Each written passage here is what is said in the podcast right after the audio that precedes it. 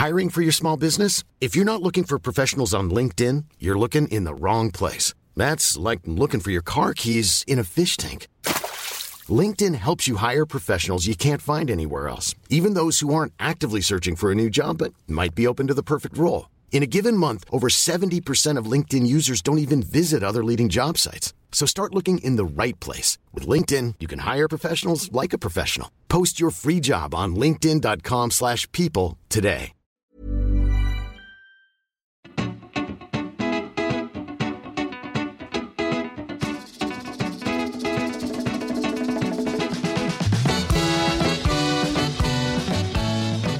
Muy buenas humano, muy buenas persona que me escuchas. Yo soy Tamara Pazos, divulgadora científica con formación en biología y neurociencia, y estás escuchando las reflexiones de un humano por persona.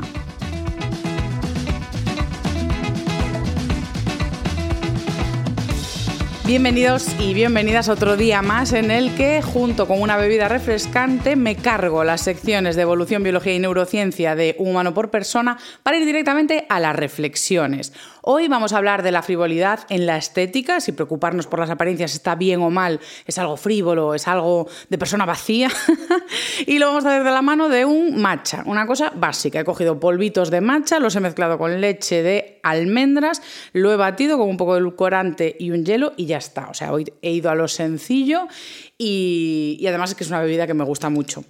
Así que si la habéis probado o yo sí que es cierto que así como en cafés me he metido a friquear, si habéis probado marcas interesantes de matcha me podéis compartir. O sea, no digo marcas concretas, pero si friqueáis de esto, porque sé que hay todo un mundo ¿eh? de la pureza del matcha, si es intenso o no, si suficientemente, bueno, no sé, como digo, no me he metido a profundizar. Si pilotáis, yo enseguida me vuelvo una nerd de lo que haga falta, igual que me lo he hecho del café, me lo puedo hacer del matcha y de los tés. Ahí me tenéis, a vuestro servicio.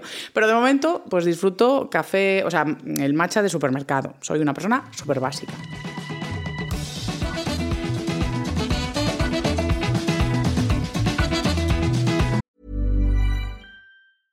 Cool fact a crocodile can't stick out its tongue. Also, you can get health insurance for a month or just under a year in some states. United Healthcare short term insurance plans, underwritten by Golden Rule Insurance Company, offer flexible, budget friendly coverage for you. Learn more at uh1.com. This is Paige, the co-host of Giggly Squad, and I want to tell you about a company that I've been loving, Olive and June. Olive and June gives you everything that you need for a salon quality manicure in one box. And if you break it down, it really comes out to $2 a manicure, which is absolutely insane. It's also so easy to get salon worthy nails at home with Olive and June. The difference between how your nails used to look when you did them yourself and now with the Manny system is a complete game changer. The best thing about Olive and June too is it's a quick dry. Dries in about one minute, lasts for five days, and full coverage in up to one to two coats. Visit oliveandjune.com slash perfectmanny20 for 20% off your first system. That's oliveandjune.com slash perfectmanny20 for 20% off your first system.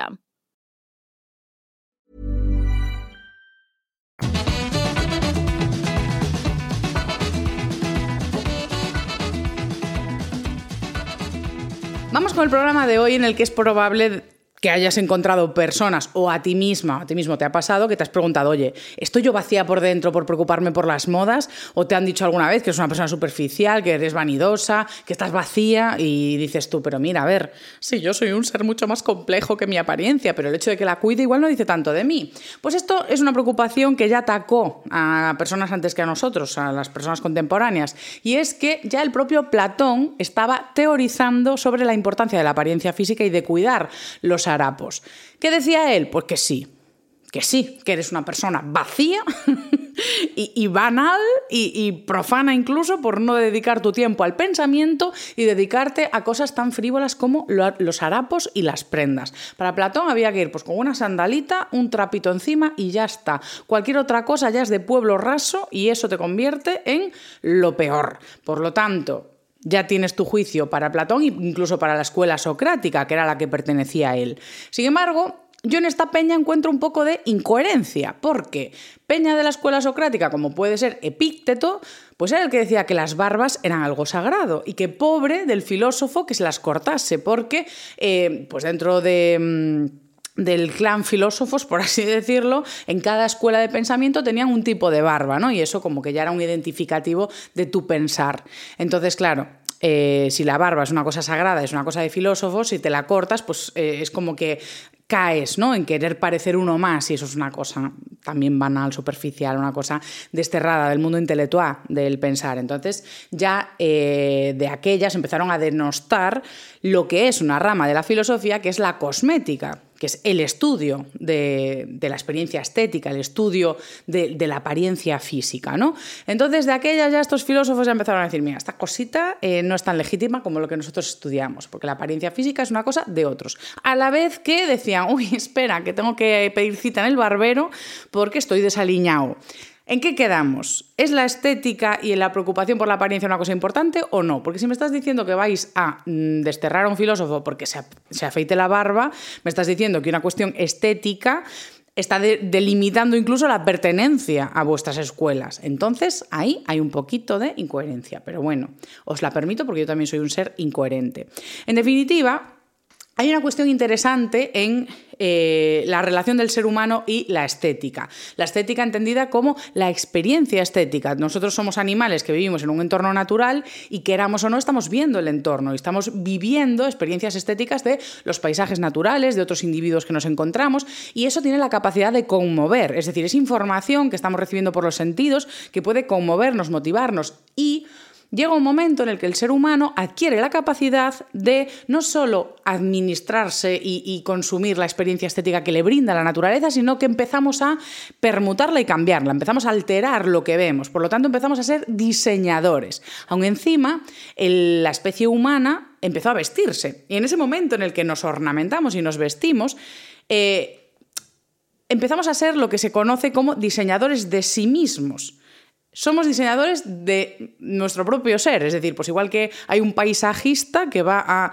moldear la naturaleza del entorno para diseñar una experiencia estética, nosotros podemos diseñar la experiencia estética que van a ver los demás cuando nos observan.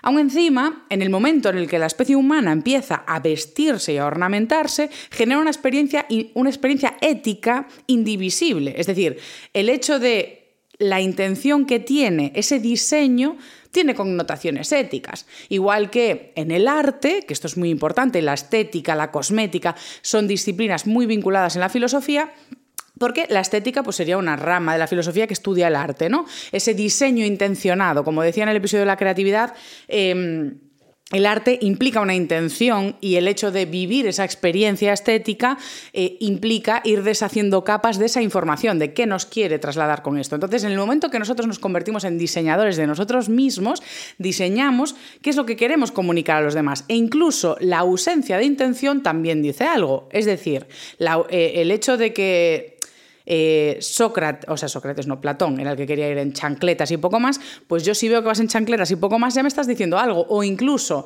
aunque me digas que tu barba no tiene intención estética, el hecho de que tengas una barba determinada ya me está diciendo a qué escuela de, de pensamiento perteneces. Por lo tanto, queramos o no, nuestra experiencia estética que trasladamos a los demás está diciendo algo, a veces con o sin intención. Y ahí es a donde voy eh, hacer un análisis sobre las modas, porque esto es súper interesante. Hemos visto ya que queramos o no, somos eh, una expresión de algo, es decir, somos una experiencia estética para los demás y estamos diciendo algo. Entonces, claro, si tú me dices que lo que llevas puesto no te importa, es decir, que tú no haces un diseño intencionado de ti, ¿quién lo está haciendo? Las prendas que llevas los ornamentos que te pones, bien sean joyas, pantalones, chaquetas, tenis, cualquier cosa, complementos, mochilas, bolsos, incluso la decoración en tu casa, todo eso lo ha diseñado alguien. Entonces, en algún punto de la adquisición de esos productos hay una intención directa, a modo, pues compro esto porque es de un diseñador que me gusta, o incluso estas prendas porque son sostenibles, estas prendas porque son de un diseñador que dona a estas campañas en favor de tales derechos humanos. Puede que haya distintas intenciones detrás de la compra de algo que tiene un resultado estético, pero si yo identifico esa prenda de tu diseño, digo, ah, pues esta persona tiene unos valores tales y cuales y cuales porque yo sé que esa entiendo tu intención, como en el arte, entiendo eh, dónde está la clave de eso, entonces yo entiendo qué es lo que tratas de expresar, quieras o no, con esa prenda que has adquirido. El problema puede aparecer cuando nos lanzamos a las modas, sobre todo a las modas y tendencias grandes. Eh, con esto me refiero pues, a la fast fashion, eh, al pret à es decir, a la producción en masa, que muchas veces pues, va dictando una gran industria qué son las cosas que se van a llevar. Por lo tanto, en ese punto es esa pregunta de, oye, si yo no tengo una intencionalidad directa en el diseño de mis prendas, porque no las hago yo, no las diseño yo, no las coso yo, o no las estoy comprando por unos valores concretos o porque haya una diseñadora que me flipa y expresa esto con no sé qué, pues simplemente estoy comprando ropa que está de moda. Pero las modas se diseñan. Las modas tienen una intencionalidad detrás. Si no la eliges tú, la está eligiendo una marca en la que compras o una industria entera o pues esos movimientos culturales que dictan qué está de moda en el momento. Por lo tanto, pudiendo tener la oportunidad de ser diseñador de ti mismo, dejas que alguien diseñe por ti. Esto puede ser maravilloso y muy cómodo. Es decir, a mí pues, puedes darme 7.800 telas que si me tengo que poner a diseñar lo que me quiero poner, pues yo qué sé, ¿eh? yo qué sé, yo qué sé, no sé, no sé cómo, o sea, no soy artista, entonces yo no soy diseñadora, no sé cómo trasladar cosas con las prendas. Entonces yo sí que voy a comprar a sitios o en tiendas de segunda mano o, o aplicaciones de segunda mano, o si no, sí que compro pues en tiendas grandes, normales y corrientes. Entonces, claro, eh, ¿Tengo algún criterio yo estético concreto? Más allá de que me guste la prenda. Mm, pocas veces. Entonces, ¿qué hacemos estas personas que estamos sujetas muchas veces a qué prenda está de moda o qué prenda me gusta? O peor aún, que yo, mm, eso, no quiero ir metiendo muchas cuñitas personales mías, pero sí que es cierto que en este aspecto no sigo tanto las modas a modo de esto que entran en tu armario cada temporada de repente 17 mm, o 20 prendas nuevas o 40 prendas nuevas y el año pasado estabas llevando pitillos y este año todos tus pantalones son eh, campanas, ¿sabes? Como que tu moda cambia mucho con, con cada temporada que viene, ¿no? Claro, por un lado, uno de los riesgos que podemos correr, y en este, en este caso voy a pasar a hablar eh, sobre todo de eh, las mujeres, porque las presiones estéticas que existen sobre el cuerpo de la mujer tienen una historia vinculada a nuestra función en sociedad de nuestro valor como recipientes fértiles. Em, o sea, no lo quiero decir de forma súper crítica. Creo que las personas que estamos escuchando esto podemos estar de acuerdo en que eh, a nivel histórico la valía de la mujer en las culturas, sobre todo occidentales, que las culturas que, hemos ido heredando en pues, los países de habla hispana, que me estáis escuchando sobre todo también, en Europa también, pues la valía de la mujer en los matrimonios, en las relaciones sociales, estaba muy vinculada a la fertilidad. Esto lo que fue haciendo eh, es que, mm, por un lado, se empezase a denostar eh, la preocupación por lo estético también porque era cosa de mujeres, en el sentido de si mi valía está en mi fertilidad y en mi apariencia de estar joven y bella para resultar atractiva y conseguir pues un matrimonio, etcétera, etcétera, etcétera, pues se van a desarrollar muchísimas tácticas y estrategias y disciplinas de culto al cuerpo y a la belleza en el sector femenino. Es decir, si a la mujer le dices que es súper importante el cuerpo y la apariencia para ella, porque es como se nos elige, pues en ese, en ese caso, ¿qué van a hacer? Pues desarrollar una gran cultura de la belleza en cuanto a maquillaje, eh, diseños de ropa, de vestidos, de escotes, de, yo qué sé, pues distintas prendas. Todo eso es una cultura muy vinculada a lo femenino. Y si nos remontamos a los filósofos que estaba mencionando al principio, pues sabemos que también tienen, pues vienen de escuelas bastante machistas y misóginas que relegaban a la mujer de esos espacios.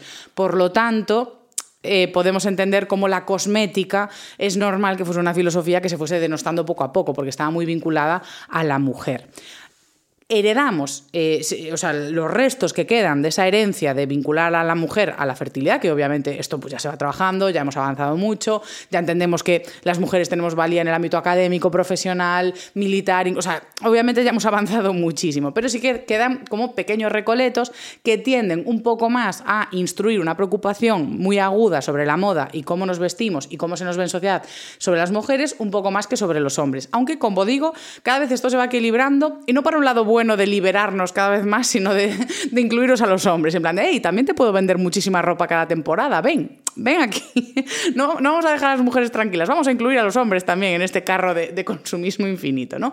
Entonces, creo que estamos un poco en ese punto. Si no estáis de acuerdo, eh, escribidme y compartid conmigo vuestras opiniones. Pero en este caso sí que veo que hay más diseño de mucha más ropa, mucha más producción de ropa para mujer, muchas más marcas que tienen prendas de mujeres que de hombres, o incluso en grandes marcas vemos que la tienda de mujeres es mucho más grande que la de hombres. en general, esos son datos de consumo de ropa, ¿no? Entonces, hay una gran industria en relación a la prenda, a la cosmética y a la experiencia estética que emiten y proyectan las mujeres y es una industria que va por modas en las que otros diseñan cómo se nos ve a las mujeres. En el caso de que esos diseñadores puedan tener intereses de mantener y sostener esa imagen hipersexualizada de la mujer, podemos estar sujetas a que esas modas que vienen, lejos de expresar cosas con las que estamos de acuerdo o no, porque igual ni siquiera lo hemos reflexionado, porque ¿quién tiene tiempo de reflexionar, la verdad?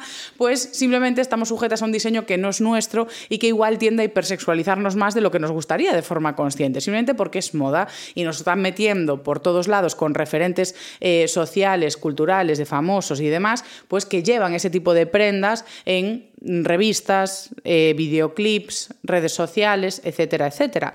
Entonces, esto simplemente es una reflexión de por qué debería preocuparnos dejar de ser diseñadoras de, nosotros, de nosotras mismas, en el caso de las mujeres, y cada vez más en el caso de los hombres, que ya digo que os empiezan a meter más industria de moda, moda, moda y consumo excesivo de prendas. Entonces, en el momento en el que dejas de tener tu propio estilo y empiezas a adquirir las modas que van llegando, pues pierdes un poco esa libertad de diseñarte a ti mismo porque simplemente encajas lo que viene. Y lo que está diciendo sobre ti, sobre tu cuerpo y sobre tu experiencia estética, no lo has decidido tú.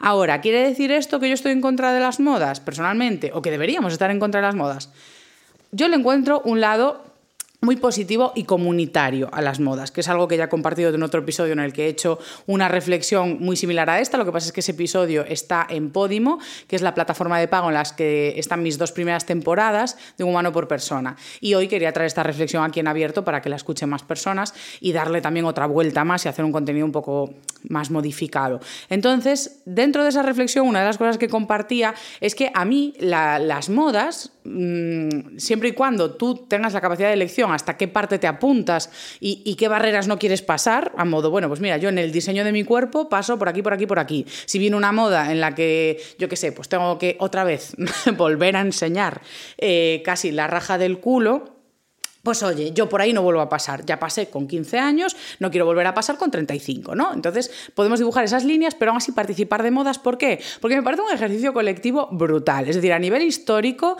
poder mirar álbumes de fotos, poder mirar fotos en la historia y saber por las prendas a qué cultura, sociedad y momento histórico pertenecían esas fotos, me parece algo súper bonito. Es decir, yo creo que no hay que escapar de las tendencias de moda.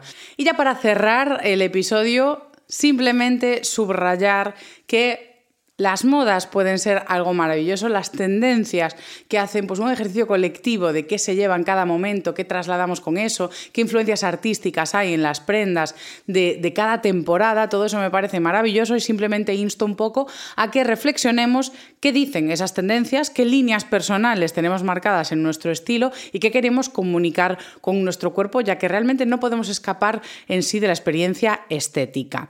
Con todo esto, cerramos este episodio. Eh, he disfrutado mucho de este matcha. Hoy sí que casi me ha acabado la bebida porque al ser bebida fría, pues mm, no tengo ningún tipo de aversión a consumir este producto de forma rápida. Las bebidas calientes ya sabéis que no son lo mío. Y ya está, ya me callo. Ya me callo y muchísimas gracias por otro episodio más. Nos vemos en un par de días con otra reflexión.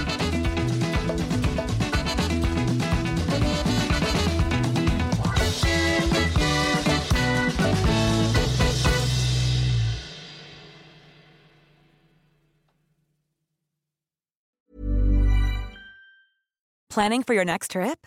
Elevate your travel style with Quince. Quince has all the jet setting essentials you'll want for your next getaway, like European linen, premium luggage options, buttery soft Italian leather bags, and so much more. And is all priced at 50 to 80% less than similar brands. Plus, Quince only works with factories that use safe and ethical manufacturing practices. Pack your bags with high-quality essentials you'll be wearing for vacations to come with Quince. Go to quince.com/pack for free shipping and 365-day returns.